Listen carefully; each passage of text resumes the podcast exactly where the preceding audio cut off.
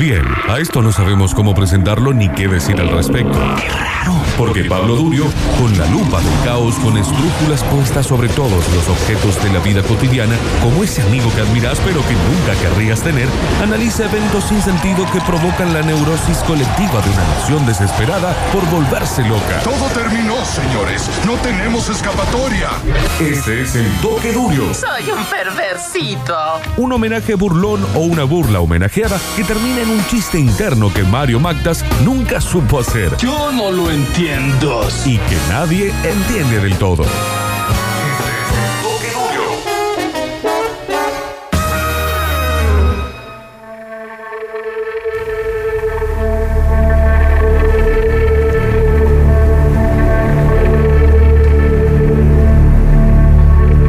Vamos a hablar de los juegos del hambre, en este caso. La primera aclaración que hay que hacer es que yo soy un poco fan de todas las sagas eh, que en la literatura se conocen como adulto joven. No tengo idea de qué significa, siempre están muy menospreciadas por la crítica, siempre son como, ah, bueno, esa cosa, esa porquería que leen las minitas. A mí me gusta mucho esa porquería que, le- que leen las minitas. Y en este caso vamos a tratar de hablar de los Juegos del Hambre con un poco más de seriedad con un poco más de teoría, eh, más allá de la trama específica de la peli. Vamos a centrarnos en la segunda peli, en eh, Juegos del Hambre en Llamas, así se llamó la segunda, ni en la primera ni en la tercera, pero para que todos la entendamos voy a tener que contar la trama de qué es lo que pasa en la primer peli rápidamente para que entendamos eh, hacia dónde vamos en este momento. Es un Estados Unidos destruido que se va a reconfigurar de otra forma. Esto es el Capitolio por un lado, la ciudad capital, y alrededor de ella 13 distritos más. Cada distrito, mientras más se va alejando del Capitolio, es más pobre y se dedican a cosas específicas. Uno a la madera, otro al, al- al carbón, otro a las minas, otro a la energía nuclear. Y en el Capitolio no sucede nada.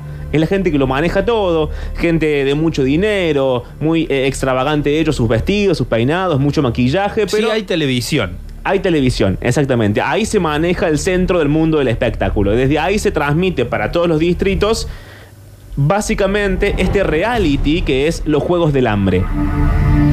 Este reality tiene que ver con algo que sucedió hace mucho tiempo, que nos, nos lo, nos lo cuentan desde esa época, que fue una rebelión. Se rebelaron los distritos, el 13, el, el más peligroso de ellos, contra el Capitolio, y a partir de ahí se crearon los Juegos del Hambre, que son, es un programa televisivo, un reality, como decíamos antes, donde por una cuestión de azar se elige una mujer y un hombre de cada distrito, desde el 13 hasta el Capitolio, hasta el número 1, y pelean en una arena a muerte.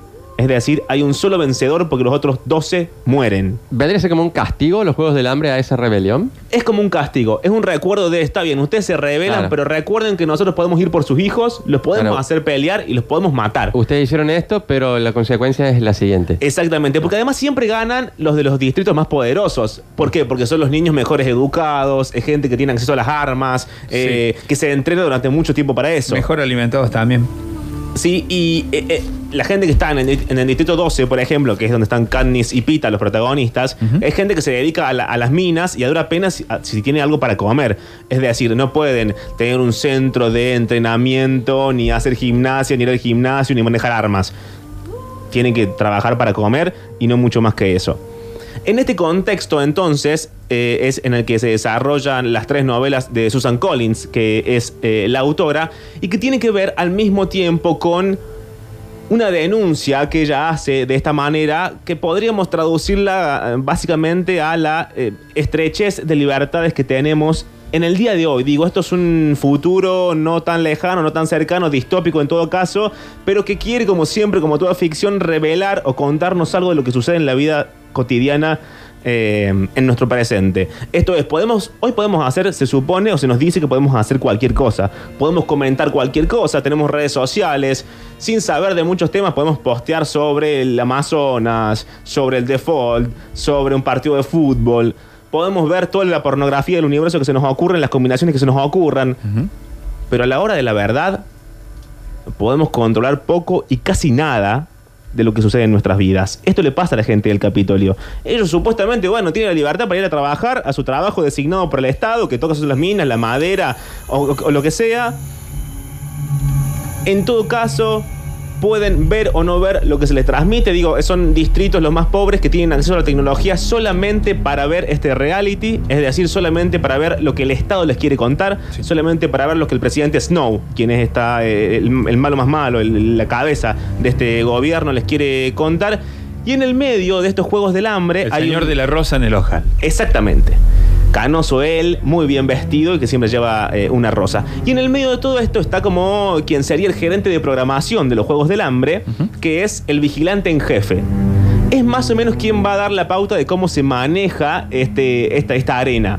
Si viene una tormenta, si llueve, si hay monos muy malos que te comen, si hay perros salvajes, si hay neblinas venenosas, si hay plantas que pinchan, si es de día, si es de noche, todo lo maneja este vigilante en jefe que sería como un eh, director general de Gran Hermano Sí. para que lo traslademos a una cosa más, más cercana. En la primer pele se llama Seneca Crane, este vigilante en jefe, este termina ahorcando al final de la primera película. Termina ahorcando básicamente porque Pita y Katniss, que son los dos vencedores de los primeros Juegos del Hambre, en un momento tienen que matarse uno al otro. Ellos deciden, y esto es interesante, no lo deciden como eh, puesta política, no lo deciden como acción en contra del Capitolio y lo que significa, sino que lo deciden solamente como un gesto de cariño y de amor. Deciden, bueno, no vamos a matarnos uno al otro, pero con estas vallas venenosas, son como una especie de uvitas venenosas, nos la comamos los dos, dicen ellos, transmitidos en cadena nacional, y nos muramos los dos. Pero eso tenía un problema, que es que los Juegos del Hambre no iban a tener vencedor. Y ahí se caía toda la estructura simbólica de lo que significaba, esto es, los Juegos del Hambre, eh, la, represa- la represalia, mejor todavía, en contra de aquella rebelión, y después la venta de ropa, los vestidos, la gira del ganador por todos los distritos, digamos, se caía toda la estructura simbólica del Estado que está, está solventada solamente eh, en eso. Decide Seneca Crane dejarlos vencer a los dos y ellos se transforman como en el símbolo no tanto de la resistencia o de la rebelión, sino de una cuestión, eh, ¿cómo lo decimos? Contestataria respecto a aquella visión del Estado. Digo, no de resistencia porque todo poder necesita sí o sí resistencia. No hay poder sin alguien que se resista. Un Ah, símbolo de esperanza, de que, de que algo podía ser distinto. Es como, ¿saben qué? Si, si dos nenes de 15 años, del distrito más pobre de todos, Sí. lograron sacarle la lengua al Capitolio, bueno, entonces quizás si Tenemos nos organizamos, claro, tenemos una chance. Esto le es explicado, cuanto más, cuanto menos, a Katniss en el audio que sigue a continuación, que es el principio de la, de la segunda peli, donde ella recibe en su casa, su casa de ganadora, en la Villa de los Campeones, a el presidente Snow, y él le dice esto mismo. Esta rebelión que vos iniciaste, de lo cual no sé si sos eh, consciente o no, a mí me tienen las bolas llenas, así que necesito que vos sigas jugando a la enamorada, porque si no te voy a matar a vos y a toda tu familia y a todo el distrito y se va a acabar eh, esta especie de farsa que vos montaste aquel día que decidiste ganar los Juegos del Hambre junto con Pita, simulando que se iban a comer aquellas eh, vallas envenenadas. Tengo un problema, señorita Everdeen. Un problema que comenzó cuando sacaste las vallas venenosas en la arena. Si el vigilante jefe Seneca Crane hubiera tenido algo de cerebro, te habría hecho pedazos en ese instante. Pero aquí estás y supongo que imaginas dónde está él. Sí, creo que sí. Después del fiasco, no quedó más remedio que dejar de representar tu comedia. Y eres muy buena. Tu rutina de la escolar enloquecida de amor. Impactante. En serio. Convenciste a la gente en el Capitolio. Pero por desgracia, no todos en los distritos se lo tragaron. Lo que no sabes es que varios de ellos interpretaron tu truquito de las vallas como un acto de desafío, no como un acto de amor. Y si una chica del Distrito 12, nada menos, puede desafiar al Capitolio y salir ilesa, ¿qué puede evitar que ellos hagan lo mismo? ¿Qué puede evitar un levantamiento que conduciría a una revolución? Y entonces súbitamente todo el sistema se derrumba. Pues es un sistema muy frágil si puede derrumbarlo un puñado de vallas. Sí, de hecho lo es. Pero no como tú lo imaginas. ¿Qué debo imaginar? Comienza por imaginar a cientos, a miles de personas muertas. Tu pequeña aldea reducida a cenizas, arrasada. Una zona radiactiva sepultada como si nunca hubiera existido, como el Distrito 13. Él es de muy duro en los juegos, señorita Everdeen. eran juegos. ¿Te gustaría estar en una guerra de verdad? No. Bien. Tampoco yo. Se inaugura entonces la peli con esta amenaza. Y además, no solamente con esta, esta amenaza, sino que también con esta declaración de principio, que es, sí, es un sistema bastante frágil, le dice él. Eso me, me resulta interesante en el sentido de que uno cree que un gobernante totalitario, de que un gran eh, dictador no va a reconocer que su sistema tambalea ante la primer eh, gesto de rebeldía. Lo que pasa es que lo que deja, lo que- de lo que da cuenta el presidente Snow es que todo sistema político se juega en el orden de lo simbólico. Esto es, siempre y cuando eh, los discursos y cómo se estructuran se mantengan en el status quo, está todo bien, pero la menor grieta todo cae a pedazos. En este caso la grieta es una chica del, di- del distrito 2, el más pobre de todos, planteando este símbolo de esperanza, eh, esta, esta rebelión, una rebelión a la que se suma todo el mundo y que deja un presupuesto, eh, que también lo hace la autora en sus libros, que podría traducirse en la revolución, así como está, como en este estado de situación del capitalismo, es necesaria. No hay manera de eh, escapar de ella. Y de hecho, de alguna manera que tiene que ver con el, con el funcionamiento de los medios de comunicación en Panem, Panem es esta nación ficticia de los distritos, Sí. eh, esos medios, digamos, van a conspirar sin quererlo a favor de esa revolución porque le van a poner a ella como el símbolo máximo de eh, esta, esta rebeldía. Hay un momento de la peli que muestra lo que sucede cuando lo simbólico tambalea. Cuando al Estado su discurso le tambalea, ¿qué hace?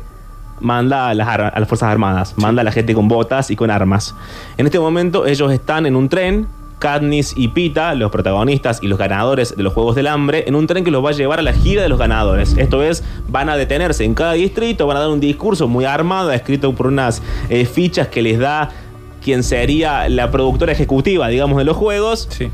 adelante de un público, tienen que reconocer a los eh, tributos muertos de cada distrito y saludar, dar la mano, sonreír, vestirse muy bien y mostrar que todo sigue en orden.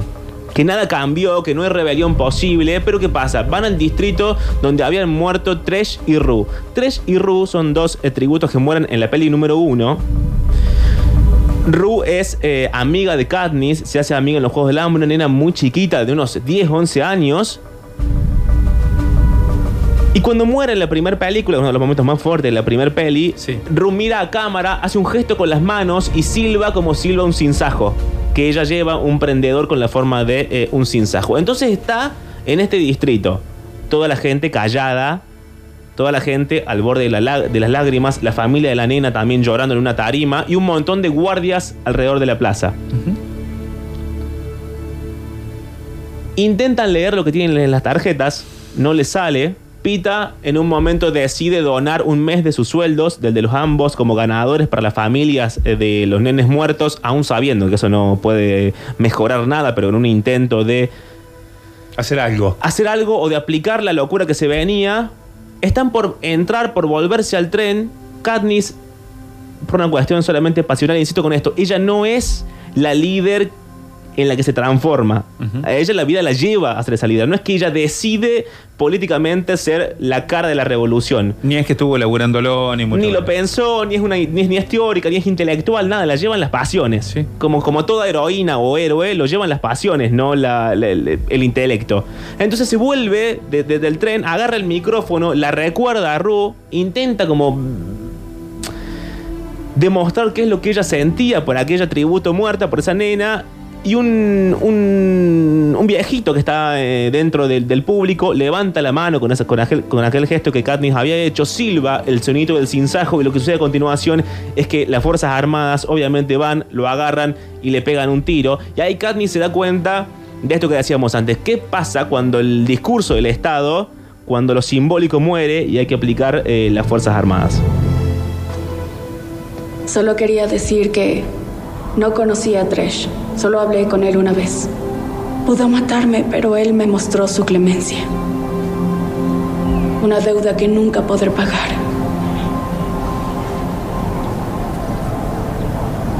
Conocí a Ru. No solo fue mi aliada, fue mi amiga. Ella está en las flores que crecen cerca de mi casa. Cuando cantan los insajos. La veo en mi hermana Prim. Era tan joven y tan dulce.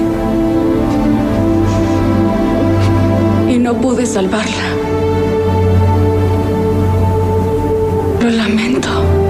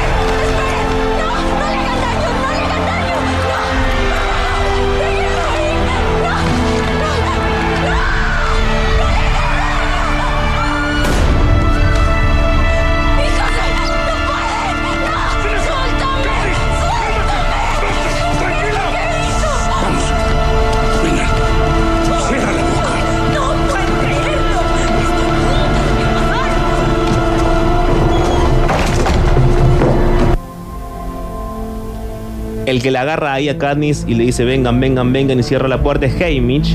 Haymitch es una especie de mentor, alguien que ganó los Juegos del Hambre hace mucho tiempo atrás, uno de los primeros Juegos del Hambre, y que ahora hace de esto mismo, de maestro de tributos nuevos.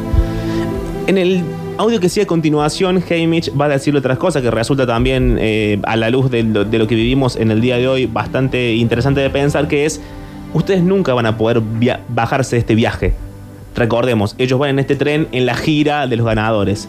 Van a mostrarse como una pareja supuestamente enamorada, que creen eh, y le agradecen al Capitolio su- sus gentilezas y su dinero, que creen en cómo está formado el gobierno y, y que están muy bien las cosas como están. Katniss le dice, yo quiero terminar con este viaje, quiero bajarme de este tren. Y Haymitch le va a responder esto mismo, nunca van a bajarse de este tren, porque su vida privada ya no les pertenece.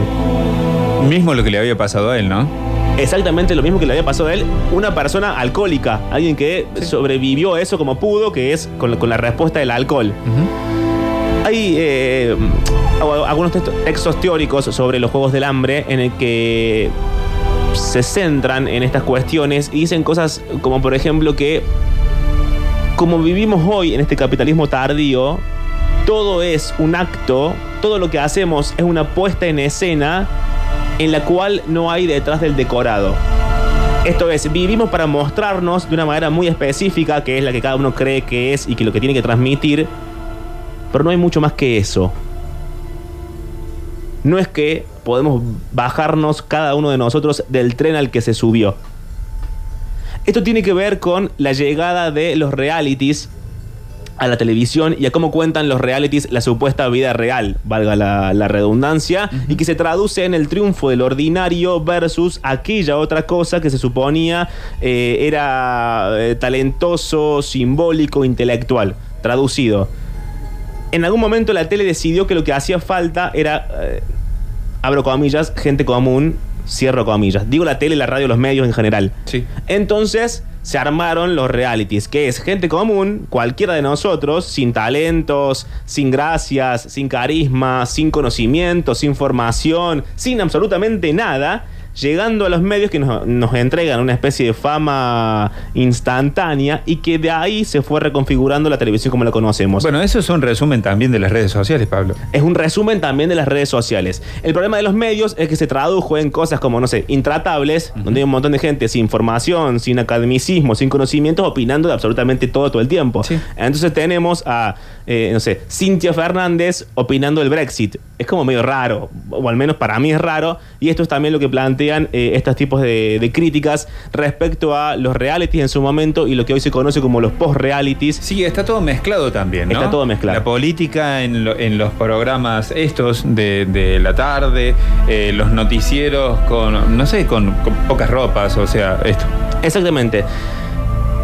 Y el, el mensaje, digamos, central de eh, el reality como una forma de control social tiene que ver con esto. Nuestra vida hoy es cuanto más, cuanto menos, a través de las redes sociales, lo decías vos, un reality. Yo me tengo que mostrar todo el tiempo exitoso, productivo, inteligente, feliz, de vacaciones. La comida siempre rica. La comida siempre rica. No hay forma de que suceda algo en la vida privada y no sea mostrado de alguna manera hacia un público que no sabemos tampoco quién es, ni qué quiere, ni por qué nos mira, ni si nos sigue o no nos sigue. Es una gran confusión creada eh, por esta cultura, digamos, de- de- del post-reality. Y estos teóricos terminan, el, el que voy a citar ahora es Mark Fisher, con una frase que parece bastante interesante antes del audio que sigue a continuación, que es esto mismo, no poder bajarse de este tren al que nos subimos, que dice, reality es como una forma de control social, una distracción y un espectáculo subyugador que naturaliza la competencia y obliga a las clases subordinadas a pelear hasta la muerte para el deleite de la clase dominante. Cierra preguntándose, ¿esto a nosotros nos suena familiar? ¿cómo se te ocurre? Estaba pensando en Rook. Hamish, te lo suplico, ayúdame a resistir este viaje. Por favor, ayúdame a resistir. ¿Este viaje? ¡Despierta! Este viaje no termina cuando regresen a casa. Jamás bajarán de este tren. Ahora ustedes son mentores.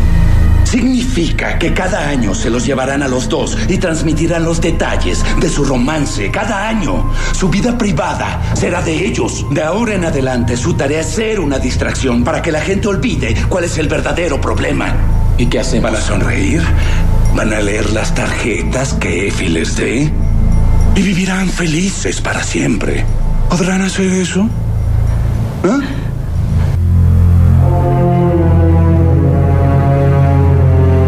Lo que sigue eh, en la peli. Insisto con esto, lo que estoy contando es la peli número uno para que todos entendamos de qué se trata y el principio solamente y la dos. No me voy a meter en la trama para que después cada uno la vea, obviamente, y vea la tres, etc. En un momento de esta gira mm, de los ganadores, llegan al Palacio Presidencial. Digamos, al Capitolio, al centro mismo de la riqueza y del poder y de, de- donde todo el mundo es feliz. Ahí sí todo el mundo todo es feliz, est- están todos contentos y hay una especie de competencia, en todo caso hedónica, por ver quién se viste más raro, Sí. quién tiene los, pein- los peinados más extravagantes, el maquillaje más sofisticado. eh, e insisto, es un futuro en el que la gente puede operarse y hacerse todo el pelo de oro, por ejemplo. En ese nivel de opulencia y pornografía del dinero y, y de la opulencia estamos. De hecho... Es lo, lo más elite de lo elite. Exactamente, sí, sí, sí, sí.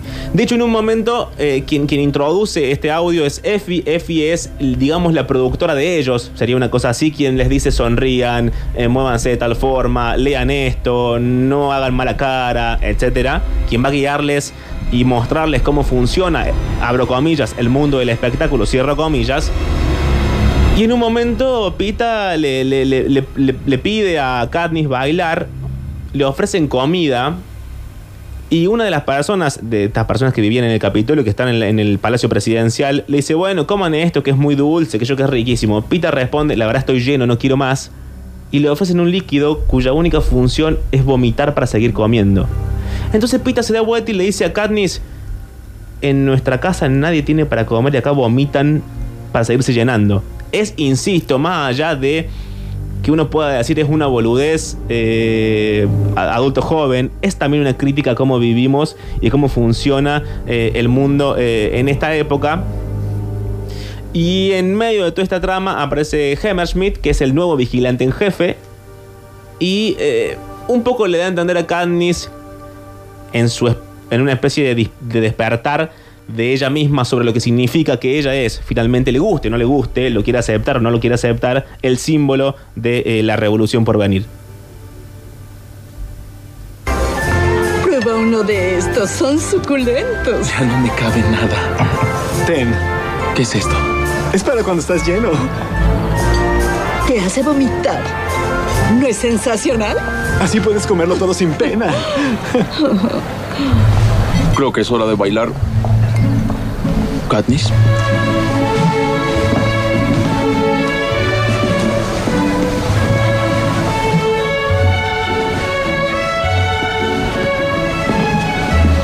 Se mueren de hambre en el distrito.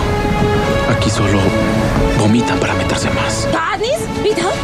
Él es Plutar Heavensby. Es el vigilante jefe, sucesor de Seneca Crane. ¿Y superará su acto?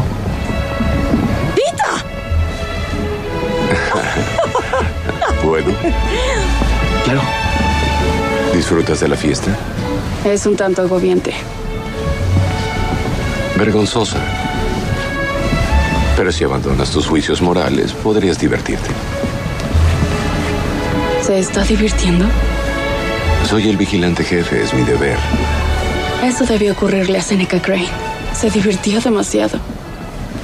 Seneca decidió dejar de respirar. Decidió.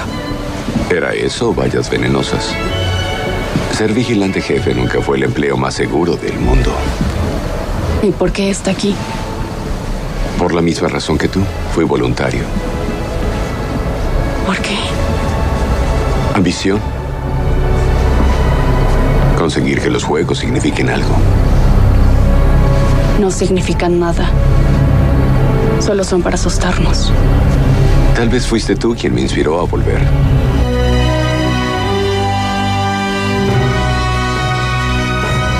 Nos queda un audio más antes de terminar la columna del día de la fecha. Y que insiste con esto, el audio que sigue a continuación, con la idea de Katniss como símbolo, eh, no como símbolo porque tome acciones directas en contra del Capitolio, sino porque permite la unificación de todo el resto de los distritos y les da como esa esperanza de que otra forma de hacer las cosas es posible y de que atacar al sistema y no a los seres humanos, porque los seres humanos en última instancia son intercambiables, eh, hay, ahí- hay en eso eh, una, una salida. En el siguiente audio, entonces, están el presidente Snow con este nuevo vigilante en jefe. Que vigilante en jefe le va a explicar cómo funciona el poder de dominación de cualquier sistema político. Esto es entretenimiento, un latigazo.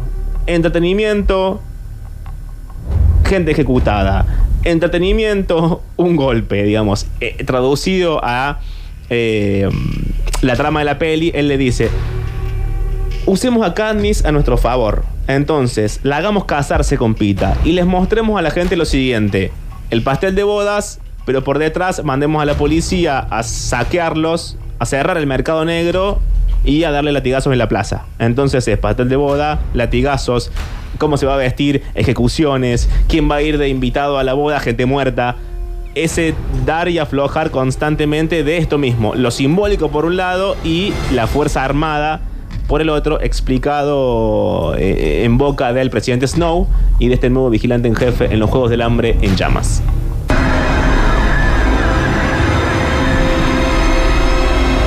Míralos. Ella no es quien ellos creen. No es una líder. Solo quiere salvarse a sí misma, tan simple como eso. Creo que eso es cierto. Se ha convertido en una luz de esperanza para la rebelión. Tiene que ser eliminada. Coincido en que debe morir, pero de la manera correcta. En el momento ideal.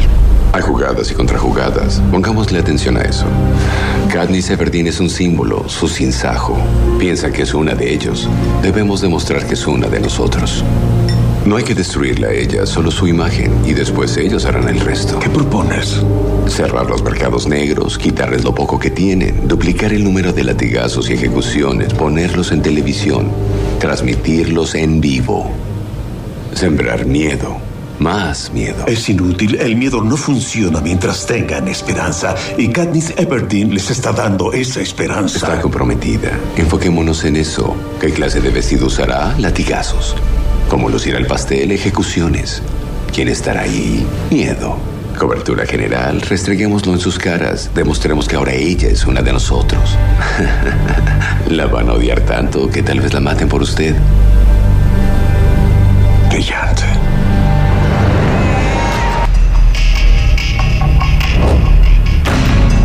Bien, vamos, voy a terminar entonces con eh, un eh, fragmento de un texto de Mark Fisher que habla de esto mismo de los Juegos del Hambre y que explica esta ausencia de, de vida privada. E insisto con esto porque me parece importante para que lo entendamos en este contexto que es las cosas en las que se parece esta ficción adolescente supuestamente a la vida real y la crítica que hace a cómo vivimos todos nosotros nuestro día a día insertos en este capitalismo tardío, digamos. A mí me da la impresión que en todo. Exactamente. Y dice eh, Mark Fisher lo siguiente. Lo personal es político porque no hay nada personal. No hay un ámbito privado al cual retirarse. Haymitch les dice a Pita y a Katniss que nunca podrán bajarse del tren implicando que los roles que se requieren que interpreten continuarán hasta el final de sus vidas. Todo es un acto, pero no hay detrás de escena. No hay bosques a los que correr donde el Capitolio no te perseguirá. Si escapas, siempre podrás, podrán atrapar a tu familia. Todo el mundo quiere ser Katniss, excepto la propia Katniss. Lo único que ella puede hacer cuando llegue el momento es disparar al propio sistema de realidad. Luego observas la caída del cielo artificial. Luego te despiertas. Y eso, dice Mark Fisher, eso es la revolución.